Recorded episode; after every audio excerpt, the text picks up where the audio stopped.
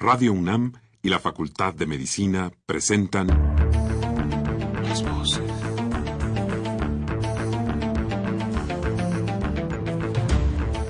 Voces. Las voces. Las voces. Voces. Las voces de la salud. Reflexión y análisis de las ciencias médicas. Acompáñenos.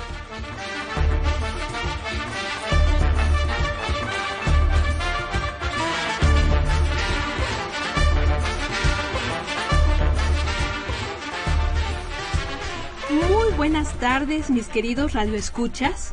La Facultad de Medicina de la Universidad Nacional Autónoma de México y Radio UNAM tienen el agrado de invitarlos a que nos acompañen, a que se queden con nosotros en este su programa Las Voces de la Salud. ¿Cómo están? Espero que estén empezando este mes de marzo que ya huele a primavera, ¿verdad? Ya todo se ve muy bonito, las jacarandas ya están en flor, eh, ya tenemos mucho calor también. Espero que estén empezando este mes con mucha salud, con mucha alegría y con muchas ganas de que todo salga muy bien en este año, mis queridos amigos. Yo soy la doctora Guadalupe Ponciano Rodríguez, muy contenta de estar aquí de nuevo con ustedes. Los extrañé muchísimo Espero que ustedes también me hayan extrañado, ¿verdad? Aquí en el programa Las Voces de la Salud. Pero ¿qué creen? Vamos a estar juntos todo el mes de marzo, lo cual me hace muy feliz. Y bueno, espero que ya saben, este programa lo hacemos con mucho cariño para todos ustedes. Así que la retroalimentación que nos pueden dar llamándonos, preguntando, aprovechando que tenemos aquí a estos especialistas de verdad que a veces es tan difícil tener contacto directo con un especialista, ya menos. Y el día de hoy, ¿qué creen mis queridos amigos? Tenemos un tema bien interesante. Un tema que, bueno, desafortunadamente, y eso lo enfatizo, desafortunadamente, todos hemos estado en contacto con esto, todos hemos, pues, sabido por ahí de algún caso, algún conocido, algún amigo, alguna amiga, de violencia contra las mujeres. Y es que les recuerdo, mis queridos radioescuchas, que el mes de marzo, por eso les decía que es un mes tan bonito, porque además de que llega la primavera, estamos celebrando el Día Intergrama Voces de la Salud, pero bueno, eso indica que empezamos a celebrar desde hoy, ¿verdad? Eh, hasta el 8 de marzo, y bueno, ojalá celebremos también todo el año a las mujeres. Y bueno, este tema de violencia contra las mujeres es un tema complicado, es un tema complejo que tiene muchas aristas, ¿verdad? Es como un prisma con muchas aristas. Y para tratarlo, pues tenemos aquí a dos excelentes doctoras, la doctora Aurora del Río Soletzi. Eh, bienvenida, Aurora, y la doctora Luz María Moreno Tetlacuilo. Bienvenida, Luzma. Eh, ellas son especialistas en el área de género. Ellas van a poder, pues, platicarnos muy rico, ¿verdad?, de este tema en esta estación, en Radio UNAM, en este programa, Las Voces de la Salud. Y como siempre, mis queridos amigos, pues, ya saben, los quiero invitar a que se comuniquen con nosotros a través del teléfono. Anoten, ahí va. 55 36 89 89, se los repito, 55 36 89 89. Y si usted nos escucha en el interior de la República, pues ¿qué cree? No se va a escapar. También puede hablarnos. Le voy a dar un teléfono LADA sin costo para que nos marque. 01 800 505 2688. Lo repito, 01 800 505 2688. Amigos, ya saben que este es un programa hecho para ustedes. Ojalá nos llamen. Y bueno, pues el tema de hoy, violencia contra las mujeres. Las invitadas, la doctora Aurora del Río y la doctora Luz María Moreno. Vamos a hacer un pequeño corte y regresamos de lleno con este interesante tema.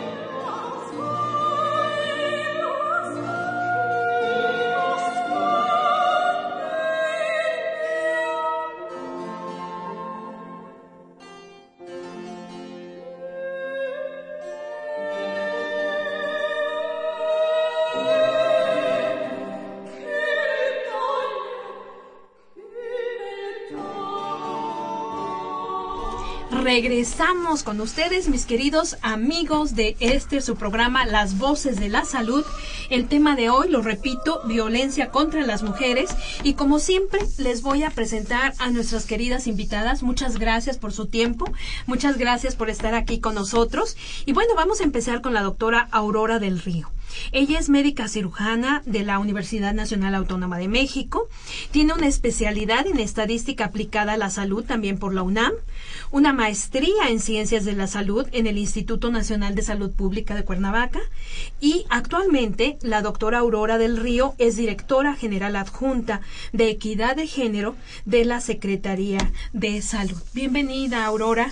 Y bueno, ahora nos vamos con nuestra invitada de casa, ¿verdad? Aquí con la doctora Luz María Moreno. Ella también es médica cirujana de la Facultad de Medicina de la UNAM. Tiene una especialidad en salud pública, una maestría en enseñanza superior en la Facultad de Filosofía y Letras de la UNAM y actualmente eh, la doctora Moreno es coordinadora del programa de estudios de género y salud del Departamento de Salud Pública de nuestra querida Facultad de Medicina de la UNAM. Eh, Aurora, Luz María, sean bienvenidas al programa y bueno, vamos a entrar inmediatamente ya en, en, este, en el tema este de violencia contra las mujeres. Yo les mencionaba a nuestros queridos radioescuchas que el 8 de marzo es la celebración del Día Internacional de la Mujer. Aurora, ¿desde cuándo se está celebrando este día y por qué es que se está celebrando? Es decir, ¿cuáles son los acontecimientos? Generalmente hay una serie de, acontecimientos ¿no? Que determinan que haya un día internacional. ¿Nos podrías comentar al respecto, Aurora? Sí, claro.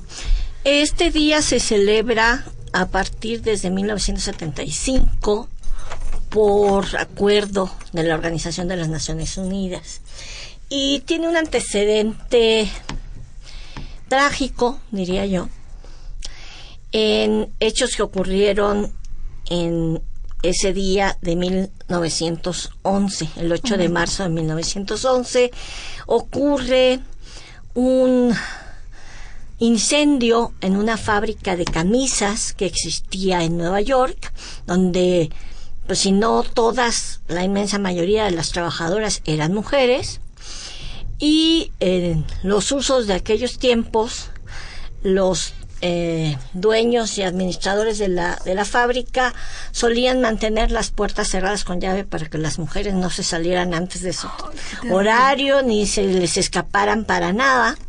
Se declara el incendio y de aquí a que alcanzaron a dar voces las mujeres, etcétera, pues estaban encerradas, no podían salir, no había salidas de emergencia, esas cosas todavía no existían. Y esto ocasiona muertes, eh, graves daños y la pérdida de muchas vidas de mujeres. Em, es, de hecho, el Día Internacional de las Mujeres empieza como originalmente como el Día Internacional de la Mujer Trabajadora, reivindicando los derechos de las trabajadoras a tener salarios dignos, instalaciones apropiadas, a tener horarios decentes, a tener em, acceso a derechos vinculados a la maternidad, en fin, muchas cosas y por supuesto condiciones de seguridad y higiene en las fábricas donde trabaja. Poco más adelante, con el movimiento de las mujeres y la reivindicación de los derechos humanos de las mujeres, se amplía este espectro no solo a la mujer trabajadora, a la mujer trabajadora sino a todas las mujeres y a todos los derechos de las mujeres. Oye, qué interesante, pero además, bueno, ahora que mencionaste las condiciones, bueno, una forma de esclavitud, ¿no? O sea, te cierran la puerta para que no tengas opción a nada, ¿no? En fin, e, esa época terrible. Desafortunadamente, bueno, todavía vivimos algunas cosas por, por el estilo, ¿no? Y eso es, es tremendo. Pero bueno, ok, Aurora, entonces ahora este, el Día Internacional abre su espectro a todas las mujeres, ¿no? Y bueno, Aquí surge un tema que es el tema central de este programa, la violencia. ¿sí? Aquí, bueno, tú, tú estabas mencionando esto de las trabajadoras, un tipo de violencia, ¿no? Pero bueno, eh, la violencia, Luzma, ¿cómo la podemos entender? ¿Cómo definimos este concepto de violencia? Sí, cómo no. Bueno, nada más antes de iniciar con con el tema este de, para responder a tu pregunta una acotación con relación que hablamos más bien de la conmemoración del Día Internacional de las Mujeres de la mujer más que de la celebración porque realmente no es una celebración sino es una fecha que nos eh, nos motiva a reflexionar sobre la posición de las mujeres la posición social de las mujeres eh, lo que hemos avanzado lo que nos falta por avanzar, porque aunque ciertamente hay muchas, muchos logros, todavía hay muchas cosas que, que muchas condiciones que eh, ponen en desventaja a las mujeres con relación a los hombres y también este pues aquellos retrocesos, por ejemplo, que han tenido algunas mujeres en el mundo. Ahorita se me ocurre, por ejemplo, eh, en Irán, que ya las mujeres iban a la universidad o en Afganistán que las mujeres ya iban a la universidad eh, salían a la calle tenían acceso a la educación tenían acceso a la educación etcétera y cuando vienen estos eh, regímenes regímenes fundamentalistas que son mucho más patriarcales eh, pues las mujeres son recluidas en, en, la casa, ¿no? O sea, ya no pueden salir, no tienen derechos, no tienen derecho a la educación. Entonces, todo esto, eh, el Día Internacional de las Mujeres, digamos, tiene ese, esa motivación. Claro, claro. Ahora yo, bueno, ok, perfecto. Entonces vamos a referirnos como conmemoración, pero bueno, también eh, celebremos, ¿no? lo, poquito, las cosas este, buenas. Entonces, dentro de esta conmemoración, este, Luzma, eh, te preguntaba yo, ¿cómo defines este concepto de violencia? ¿Cómo deben entenderlo nuestros radioescuchas? Sí, bueno, la violencia, para empezar, no es eh, innata, no es eh, algo natural como tiende a pensarse, sino es un proceso eh, aprendido en el que en los contextos, el contexto, los contextos sociales propician y aceptan la violencia como algo, como algo deseable.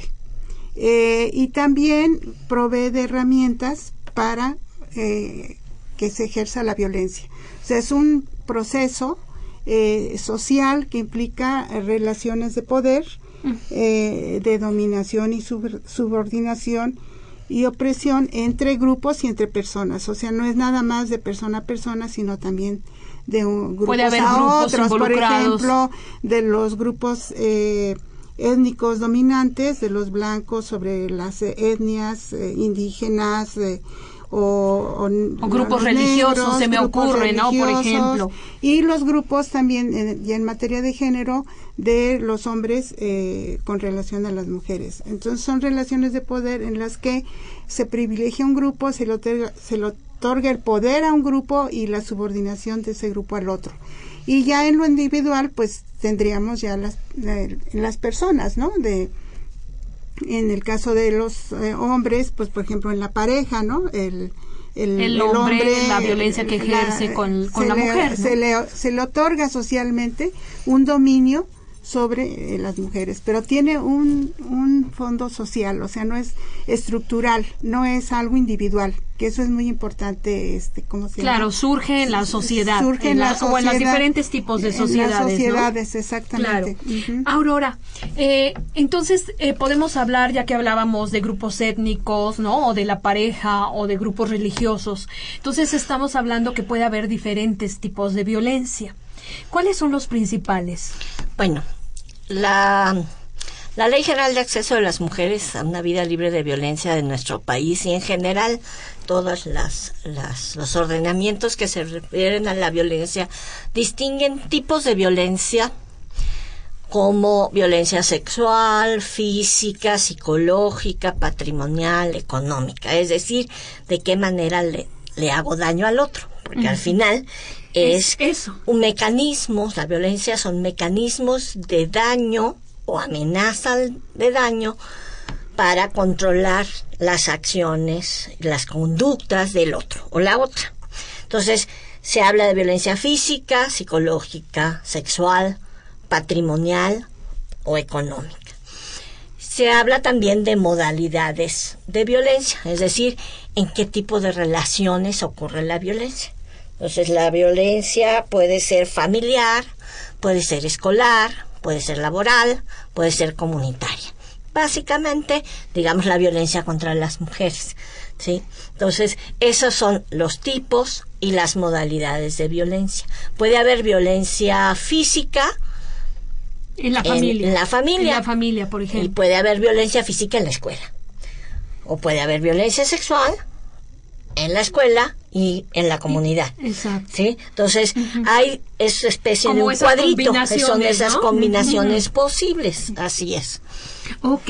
Y bueno, Ay, bueno, me están planteando aquí una situación compleja, ¿no? Es decir, cuando te pones a ver todo esto, tratar de integrar todo esto, sabemos en determinado momento cuáles son las causas. Tú me decías, Luzma, es la sociedad, es una cuestión que surge en la sociedad.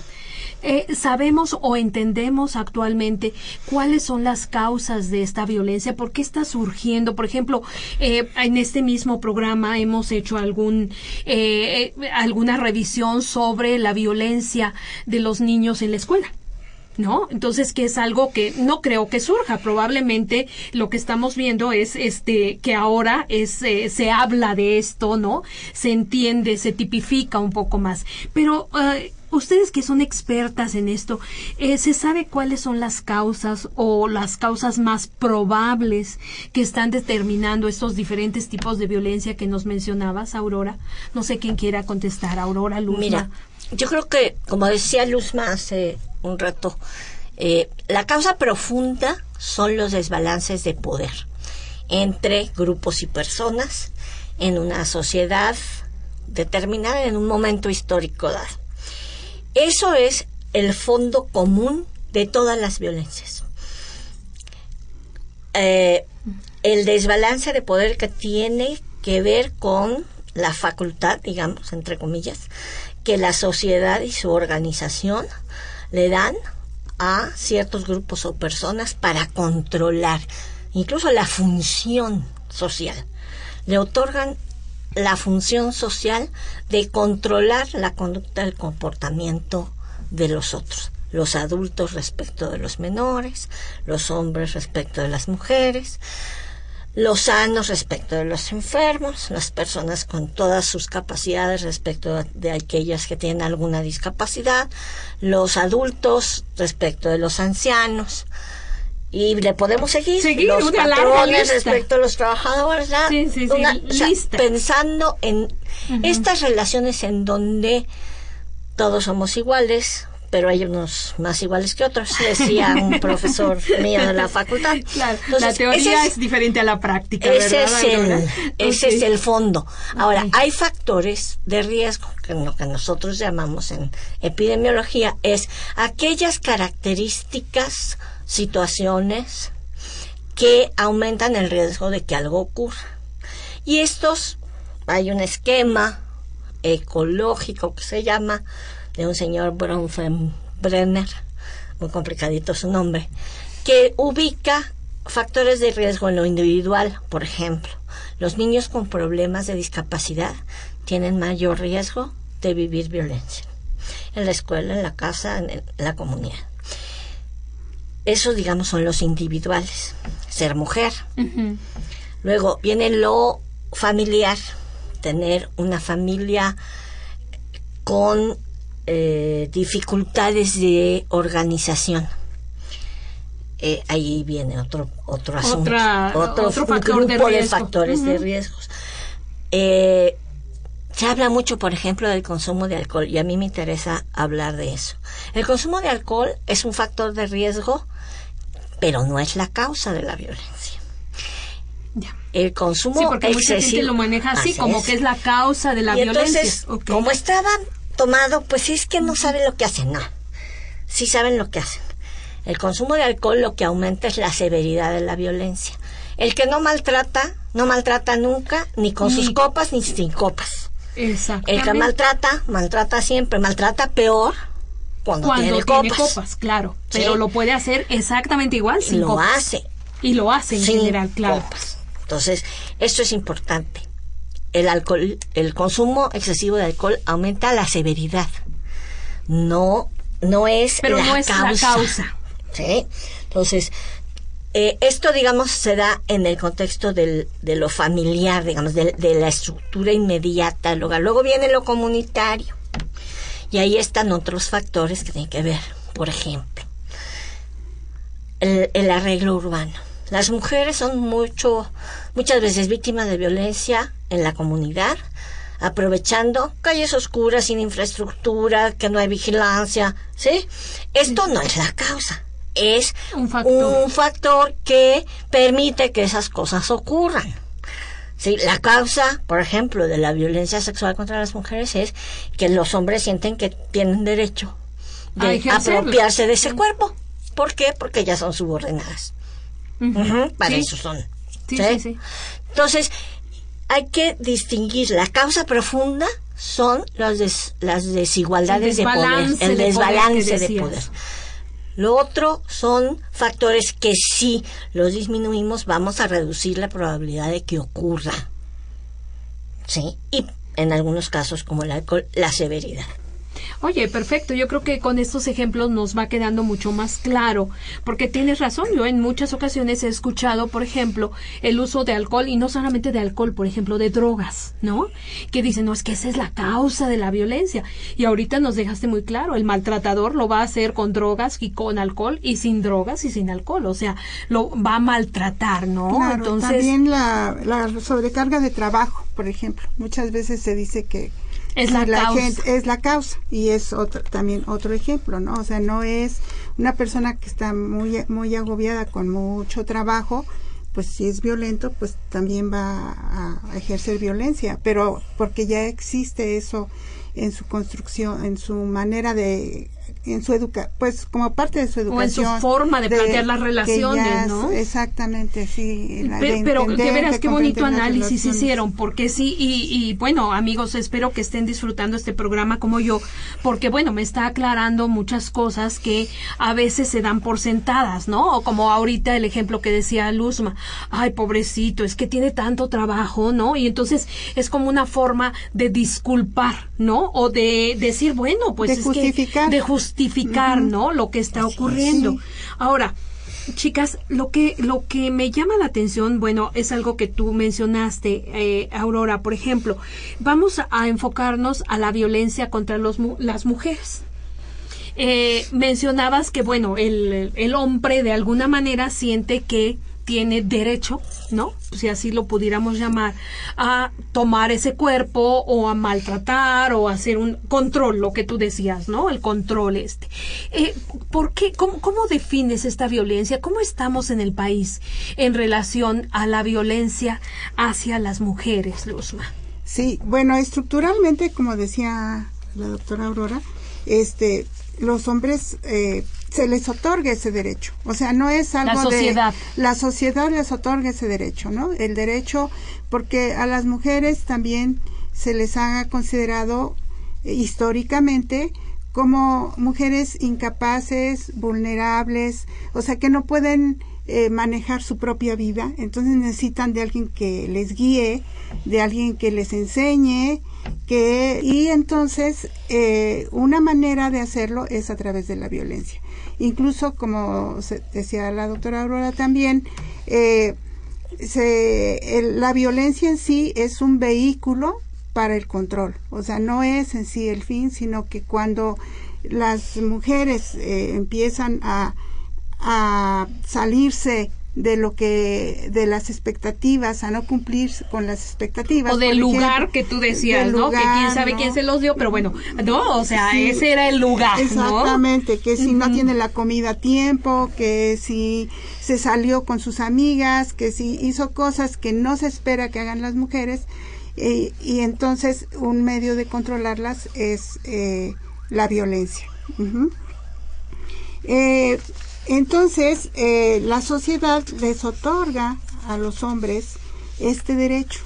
O sea, como que, porque también muchas veces se podemos pensar que son los hombres unos malvados, etcétera. No es en sí eso, sino es también dentro del sistema de sexo género, eh, a los hombres eh, se les atribuye esa, e, esa función de controlar a las mujeres, de tenerlas bajo control. ¿No? Oye, y entonces una manera es la violencia. Es la violencia. Pero aquí me surge una pregunta eh, que es un poquito perturbadora. Eh, es decir, tú, tú estás diciendo que a los hombres se les otorga esa, esa función en la sociedad, etcétera. Pero si, si analizamos un poquito más, las mujeres eh, educamos, ¿no? A los hijos educamos a los hombres. Entonces, bueno, ah, digo, es perturbador esto, ¿no? Bueno, esto es, algo que se, esto es algo que se dice mucho. Pero aquí otra vez volvamos a la, a la parte profunda. Sí, las mujeres dentro de la función del sistema de sexo género, pues también se le atribuye que tiene la responsabilidad de educar a, a sus hijos. Pero dentro de ese sistema también se le enseña qué es lo que tiene que aprender, qué es lo que aprende, qué es lo que tiene que enseñar a sus hijos. Otra vez es una función social que está otorgando a las, eh, eh, bueno, no otorgando, sino eh, asumiendo. Asumiendo y eh, dando a las mujeres este esta esta o sea que esto es algo complejo es algo muy complejo. o sea las mujeres sí sí pero aparte no nada más las mujeres porque las mujeres están todo el día con, con los hijos y las hijas y les enseñan pero también se aprende con el ejemplo y también eh, recordemos que en un sistema de género eh, el, el, poder lo tienen eh, lo masculino, los hombres, y entonces lo que dicen los hombres es mucho más importante o se considera más importante, no que sea, se considera más importante que lo que dicen las mujeres. Entonces, si los hombres están, maltratan a, a, la, a, a la mujer, eh, no, no, les no les están diciendo que maltraten, pero están con el Pero se está viendo, entonces, ¿no? Es un ejemplo. Entonces no son nada más las mujeres. Claro, claro. Aurora, tú querías mencionar algo rápidamente, antes de irnos a la pausa. Eso es exactamente lo que dice Luzma. Los, las mujeres educan en el discurso y en la norma. Tú, hija, mujer, ayúdame con a lavar los trastes. Tu hijo, vete a estudiar, lo que quieras, ¿no? Este y tú tienes que ser fuerte y tú tienes que defender y tú tienes este si te si hay un conflicto tú tienes que este golpear para que no te golpeen, ¿no? Entonces, pero también los hombres educan. Aún ah, en la ausencia, los hombres educan. Cuando los, los varones en una estructura familiar se van, el, el padre que abandona a la esposa y a sus hijos, está enseñando, está enseñando que esos seres eh, secundarios son... No importan. ¿no? irrelevantes. tus decisiones. Tú puedes hacer eso, los puedes dejar y te puedes ir y luego puedes regresar y además hasta exigir que te atiendan, porque tú eres el importante aquí. Entonces, aunque los hombres no estén la mayor parte del tiempo con los hijos, también educan. También educan, educan en la ausencia, educan en lo que hacen y en lo que no hacen. En las formas. se va amalgamando, ¿no? De tal manera que nos da esto. Bueno, chicas, muy interesante, pero tenemos que irnos a una pequeña pausa. Amigos, rápidamente, 55 36 89 89 y 01 800 505 26 88. Aurora y Luz María, regresamos en un momento.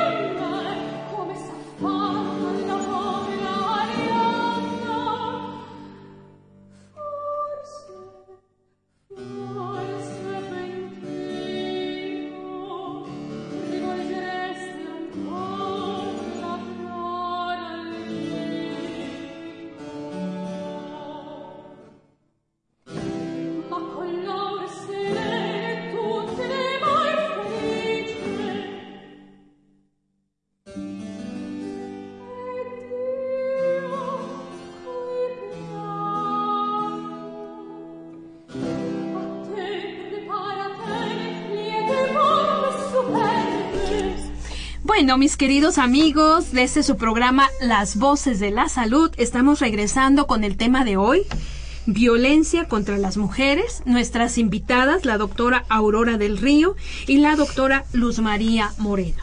Vamos a continuar y bueno, eh, eh, miren doctoras, aquí tengo eh, un comentario que me voy a permitir leer porque pues siempre invitamos a nuestros radioescuchas a que compartan sus puntos de vista. En esta ocasión es el señor Rafael Alba. Gracias Rafael por, por molestarte en hablar y él nos dice que muchas veces la proviene porque ellas provocan con su manera de vestir.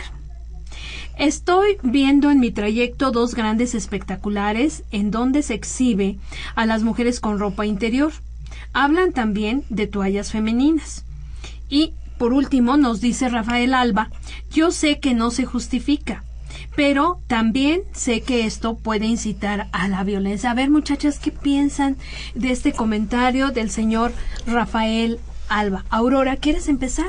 Sí, mira, eh, estos son los argumentos estereotípicos que se utilizan de manera general, incluso desafortunadamente, en las instituciones de procuración de justicia.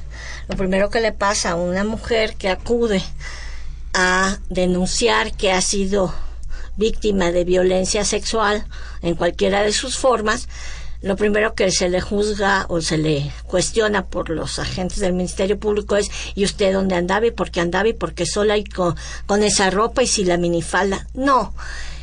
Eh, como anécdota y como un diferencial, yo les diría, los que son más o menos de mi generación, se acordarán que hubo una época en la que se dio como fenómeno, pues diría yo curioso, en los estadios de fútbol, empezó en el fútbol americano en los Estados Unidos y luego acabó por todos lados hasta en el fútbol soccer, nacional aquí. Eh, un fenómeno que se llamaban los streakers, que eran hombres que se desnudaban y de pronto saltaban a la cancha completamente desnudos y el asunto era la meta, el reto era ver qué tanto podían recorrer hasta que los este, atrapaban, hasta que los atrapaban. policías, la Bueno, y en esas y en esos épocas, en esos este eventos nunca vimos a las hordas de las mujeres enardecidas de pasión y lujuria abalanzándose encima de ese cuerpo desnudo deseable de ese varón, que además solían ser bastante jóvenes. Nunca pasó. nunca pasó. No, no, las, las mujeres no tenemos esa concesión social.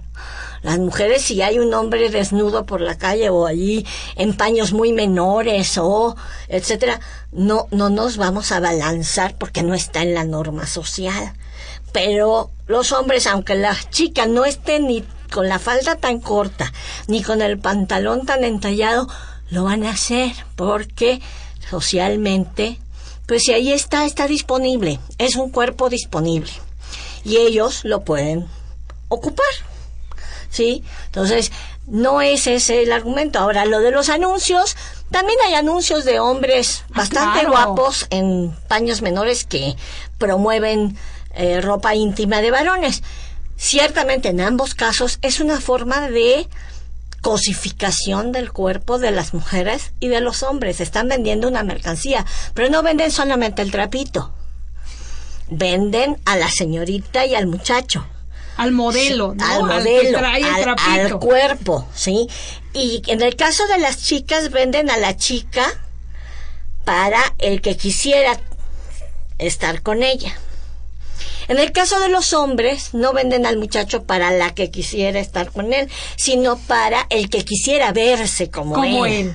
¿Te, fijas qué diferente discurso, Aurora? Qué increíble, ¿no? O sea, pero es cierto. Entonces, Rafael, bueno, pues sería interesante, ¿no? Reflexionar este tipo de situaciones, porque además, bueno, esto evidentemente no, no incita a la violencia. ¿No? O sea, lo que tú decías, o sea, definitivamente, no es el alcohol, no son las drogas, no son la no es la desnudez, ¿no? Es la violencia ya es algo mucho más íntimo, ¿no? Mucho más dentro del engranaje mental del sujeto, ¿no? Entonces, bueno, es entonces mucho más complejo. ¿Tú qué piensas de este comentario, Luzma? Bueno, pues yo muy de acuerdo con lo que dice Aurora, creo que ya ella lo explicó de manera magistral, ¿no? Y que justamente pues es ese derecho que nuevamente que es un problema estructural y que lo que tenemos tendríamos que cambiar es ese esa manera estructural de eh, de, social que otorga eh, el derecho de los hombres sobre el cuerpo de las mujeres, sobre su sexualidad. Entonces, como que mientras eso no cambie, pues va a ser muy difícil que desaparezca la violencia. Tenemos que ver la violencia de otra manera y ver el cuerpo de las mujeres de otra manera y pensar que las mujeres merecen merecemos respeto. Y independientemente de cómo vayamos vestidas. Eh, y que aún, por ejemplo, el caso de una prostituta, una prostituta merece respeto, aunque eh, esa sea su profesión y que alguien eh, puede negarse si ella no, no lo desea. Entonces, creo que va mucho por el, el, terreno de los derechos, de los derechos humanos, de los derechos de las mujeres, a apropiarse de su cuerpo y de su sexualidad. Claro, claro. Ahora, aquí en este contexto, eh, bueno, ya eh, Aurora nos había explicado estos factores de riesgo como que incrementan la probabilidad, ¿no? Es decir, la, la posibilidad, ¿no? O de, de que haya eh, violencia. Pero, eh, ¿qué saben ustedes, eh, doctoras, sobre aquellos factores que, que van a influir en que se pueda experimentar o cometer eh, violencia. ¿Son estos mismos factores de riesgo, Aurora? Hay, hay diversos factores. Ciertamente sí mencioné algunos antes. Eh, nosotros hicimos un estudio junto con el Instituto de Salud Pública ya por 2006 y identificamos algo que se ha reportado en toda la literatura científica en el mundo, que es uno de los factores de riesgo más poderosos para que una persona sea receptora o eh, perpetrador de violencia en la vida adulta es haber sido víctima o testigo de violencia durante la infancia. El riesgo, por ejemplo, de que una mujer que vivió violencia psicológica, ni siquiera tiene que ser violencia física, psicológica, humillaciones, insultos, devaluación en su casa o que fue testigo de violencia del padre hacia la madre, tiene tres veces más riesgo de terminar en una relación con un hombre violento. ¿Por qué? Porque lo que aprende es que eso es el amor, eso es la relación de afecto. Si hay, el discurso es nadie te quiere más que tu madre o tu padre, pero te doy, te devalúo, ay no sé cómo te tuve, eh, me arrepiento de que hayas nacido. Esas palabras que se dicen en un momento de frustración tienen impactos para el resto de la vida. Entonces, el antecedente de haber vivido maltrato o haber sido testigo de violencia familiar durante la infancia tiene una carga de riesgo enorme, enorme. El tener problemas de discapacidad, la, la vulnerabilidad social de las mujeres, ¿sí? Tener pocos recursos, si, el... Um, si dentro de la familia o del núcleo donde crecen esos esos chicos que esos que van a ser futuros adultos, la posición de la mujer es siempre subordinada, siempre tú te callas, siempre las mujeres no opinan, siempre hacen lo que los hombres dicen porque así debe ser, porque sí, esto va a ser más fácil que eh, se involucre una relación con las mismas reglas. Claro, y fíjate, eh, Aurora, qué grave lo que nos estás compartiendo. Y creo que ustedes estarán de acuerdo conmigo, mis queridos radioescuchas, porque es una forma, por así decirlo, como que se va perpetuando. ¿no? La, la, la, violencia, o sea, alguien que fue víctima o que fue testigo de, de, violencia, a su vez va a jugar un papel cuando sea un adulto, cuando tenga una familia, cuando tenga una pareja, cuando tenga un empleado, ¿no? Entonces esto, bueno, verdaderamente es, es terrible. ¿Qué es lo que podemos hacer entonces, Luzma, para de alguna manera incidir en este, que lo veo como, como un círculo, ¿no? Como un círculo vicioso. ¿Cómo, podríamos incidir? ¿Y, qué es lo que está pasando en nuestro país? Bueno, yo creo que lo, lo, más importante es entender el problema como un problema estructural. Eso es lo, lo primero. Después de eso, yo creo que eh, la, la, la, educación, la reeducación, ¿no? reaprender, sí, reeducación, yo diría. Sí, reaprender, reaprender que la violencia no es un no es natural porque este es un factor que pesa muchísimo que se, se piensa que tiene que ver con las hormonas ¿no? Sobre todo en el caso de los hombres se justifica en que porque a la testosterona le echan la culpa, ¿no? A la pobre sí, porque Tienen mucha testosterona y que entonces por eso son violentos, ¿no? Que es parte de la naturaleza masculina, que es algo biológico. Entonces creo que lo primero es entender que, que no es biológico, ¿no? Sino que es algo aprendido, algo que se permite en la sociedad. Y entonces, una vez que, que aprendemos esto, yo creo que es pues a través de la, de la educación, ¿no? En la escuela, o sea, que, que los, los niños, las niñas aprendan a eh, todo esto que no, es natural, sino que aprendan a vivir en la paz, a respetar al otro, a la otra, a eh, aprender el valor de las mujeres y que las mujeres también aprendan pues se, se, deshagan de este papel de sumisión que, que comentaba Aurora, ¿no? De que las que, no... que, acepten que es la violencia simbólica, ¿no? Que se llama que es cuando aprendemos y aceptamos que eso está bien.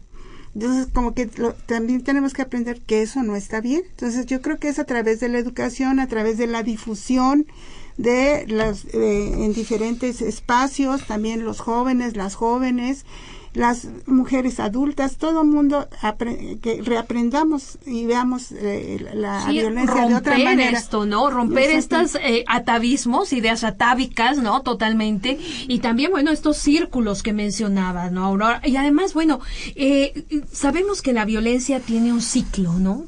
También eso yo creo que es importante mencionarlo porque hay mucha gente que vive en estos ciclos, ¿no? O sea, ¿qué, qué nos puedes decir al respecto, Aurora? Fíjate que este, este término del ciclo de la violencia se ha acuñado fundamentalmente para la violencia pareja o la violencia familiar. Y yo les digo que en realidad no es un ciclo, es una espiral, que es lo que a mí me asusta más. Tiene un patrón repetitivo en donde en la relación de la pareja se van, de las personas, se van acumulando tensiones por eh, discordancias que no se dialogan, que no se resuelven y que van generando tensión entre las personas. Ese periodo se llama el periodo de, de acumulación de tensión. Cuando la tensión es tan grave o ocurre algún evento disparador, ¿sí? entonces se da el evento de violencia. Y después del evento de violencia viene el arrepentimiento, porque los agresores no son 100% total todo el tiempo malas personas, ¿no? Eh, o estos llevan el monstruo adentro y luego lo guardan ¿no? lo guardan salir y, lo guardan y tan claro tienen que no está bien que se arrepienten a veces el, el arrepentimiento llega muy tarde ¿no? Entonces hay una fase de arrepentimiento, el agresor pide perdón, promete que nunca más lo va a volver a hacer, ¿No? manda flores, regala chocolates, lleva serenatas, lleva, serenatas. Y en ese momento es un momento muy peligroso para las mujeres, porque en las fases, sobre todo en las fases iniciales, las mujeres, ese momento del arrepentimiento y lo que le llamamos la luna de miel, eh, muchas mujeres que viven violencia moderada o en tránsito a violencia severa em, sienten que allí encuentran un espacio de poder y entonces allí ganan cosas y una lo que le llamamos lo que le llamamos una negan, una ganancia simbólica, mítica, que después le sale carísima. Sí, hay que pagar. Pero ahí negocian. Entonces, estás muy arrepentido, pues entonces ahora me vas a comprar el- la, lavadora nueva que quiero, que necesito. Mi o ahora vamos a pasar la Navidad con mis papás. O ahora esto. O ahora, o me llevas a cenar a ese restaurante que te he pedido que nunca me has llevado. O concesiones que son ganancias mediocres y que a veces funcionan y a veces no. ¿Sí? Sí, aparte. no siempre, no no siempre siempre funciona. funcionan, exacto. Y, em- y vuelve a empezar, termina la luna de miel y vuelve a empezar el ciclo de acumula, la fase de La acumulación acumulación de, de tensión. tensiones. Una cosa muy importante que hay que mirar es que en la sociedad nuestra y casi en las de todo el mundo hay un mito, el mito de la armonía en las relaciones humanas. Este mito de la armonía en las relaciones humanas, quién sabe de dónde viene, todo el mundo dice que de la cultura judio-cristiana, que de la religión, que yo creo que va más allá de esto. Esta idea de que los seres humanos tienen que vivir en perfecta armonía y todos tienen que estar de acuerdo siempre. Y particularmente en la familia. Y que tienen que estar de acuerdo con quién? Pues con el jefe. Por Color de rosa, todo, ¿no? Y idea. nubecita. Pero eso es absolutamente falso. En la relación entre las personas siempre hay conflictos.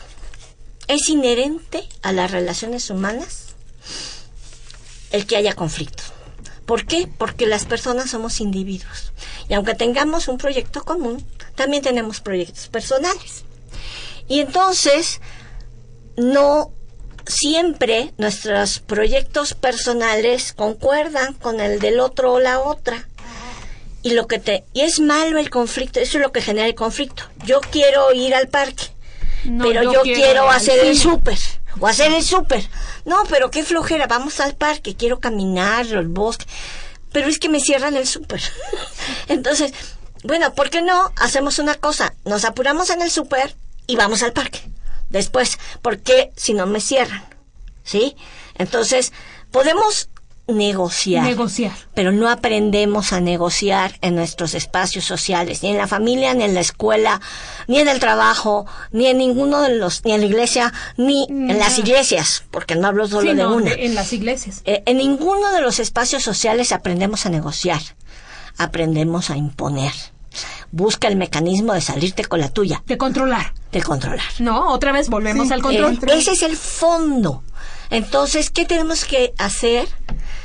En todos estos espacios, educar seres humanos, hombres y mujeres, niños y niñas, que aprendan a, uno, reconocer sus conflictos realmente, visualizarlos. Segundo, a negociar la salida del conflicto. Y eso es lo que se llama la cultura de paz, la educación para la paz. Eso es lo que claro, tenemos no que buscar de la socialmente. armonía, sino el mito de una buena negociación en donde las dos partes, ¿no? Quedan eh, eh, bien. A ¿no? veces gana veces uno, a veces gana otro, a veces ganan los, Los dos, sí, Pero pero la idea es esa, ¿no? Y este mito, pues, es un cuento de hadas. Ya sé de dónde salió Aurora. Fue un cuento de hadas porque definitivamente. Entonces, este, Luzma, eh, ¿Tienes alguna, se nos está acabando el tiempo, fue un tema muy interesante y siempre tenemos muchas cosas de qué hablar, pero ¿te gustaría agregar algo muy rápidamente y ahorita te paso a ti, Aurora, eh, para terminar este programa, un mensaje específico a nuestro radio escuchas? Bueno, también creo que es importante reconocer que las mujeres también tienen un poder de resistencia y que muchas veces ese poder de resistencia es lo que genera la violencia del otro porque siente que se está saliendo de control. Pero las mujeres también tienen un poder de resistencia y pueden pueden eh, superar, digamos, bueno, no superar, sino eh, sí reconocer pues que la violencia no es algo natural, ¿no? Claro, eso es muy bueno. Ajá, eso- Yo eso creo es que esta idea central es fundamental, no es algo natural. Ojo, no es la testosterona, no es algo que no es algo que está intrínseco. que se está ¿no? que se, que se aprende eso es lo importante es que se aprende y como se aprende se puede desaprender Perfecto. y también el derecho de reconocer los derechos hu- humanos de las mujeres ¿no? Y los derechos sexuales y reproductivos de las mujeres. Perfecto. Aurora, ¿tú con qué terminas? Yo este terminaría programa? con una invitación a las y los jóvenes, centrándonos entre todas las formas de violencia y entre todas las cosas que, que es un tema amplísimo, en la violencia de pareja. La, el noviazgo es la etapa en la cual establecemos los patrones de cómo nos vamos a relacionar con nuestra pareja en el futuro. Entonces es muy importante durante los noviazgos, desde el primero hasta el último, establecer reglas de respeto mutuo. Identificar que también las mujeres podemos ejercer violencia, sobre todo psicológica, Sobre el hombre. o- sobre los hombres. Que en alguna parte del cortejo las mujeres tienen poder, sobre todo de, de ejercer violencia como forma de control. Y que eso establece de alguna forma ciertas reglas que están aceptando, que se vale. Entonces hay que ver muy bien qué es lo que decimos que se vale. Porque si se vale de aquí para allá, se vale de allá para acá, pero de allá para acá es mucho más poderoso. Claro. Físicamente, socialmente, económicamente, de muchas formas. Entonces, a los jóvenes, a las jóvenes, a los papás de chicas y chicos que tienen novios y novias, pongan muy vigilantes estas relaciones de hipercontrol a través del celular cada 15 minutos y dónde estás y qué- eso no es que lo traigo muerto. No. me controla. Me controla. entonces a los jóvenes sobre todo que es nuestra esperanza de tener una generación libre de violencia de pareja entender que el otro y la otra requieren respeto y que tenemos que estar alertas de cuando caemos en relaciones de control Perfecto. Aurora, Luz María, yo les agradezco mucho. Es un tema, como tú dices, extensísimo. Las tenemos que volver a invitar, pero desafortunadamente se nos acaba el tiempo. Así que, mis queridos amigos, nos despedimos. Esta fue una coproducción de la Facultad de Medicina y Radio UNAM. A nombre del doctor Enrique Graue, director de la Facultad de Medicina, y de quienes hacemos posible este programa, en la producción y realización, la licenciada Leonora González Cueto Bencomo. Leo, muchísimas gracias. Eh, en la licenciada Erika Alamilla Santos, que siempre aquí nos coordina y nos dirige. En los controles, nuestra querida Soco.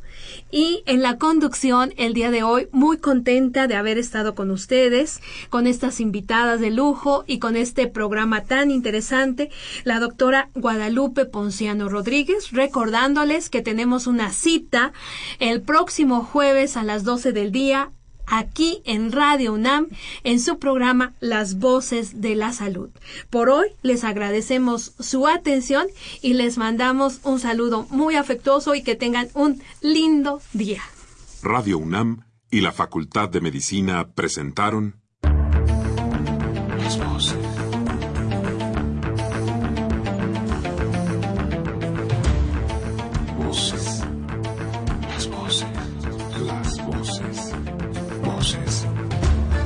Las Voces de la Salud. Reflexión y análisis de las ciencias médicas.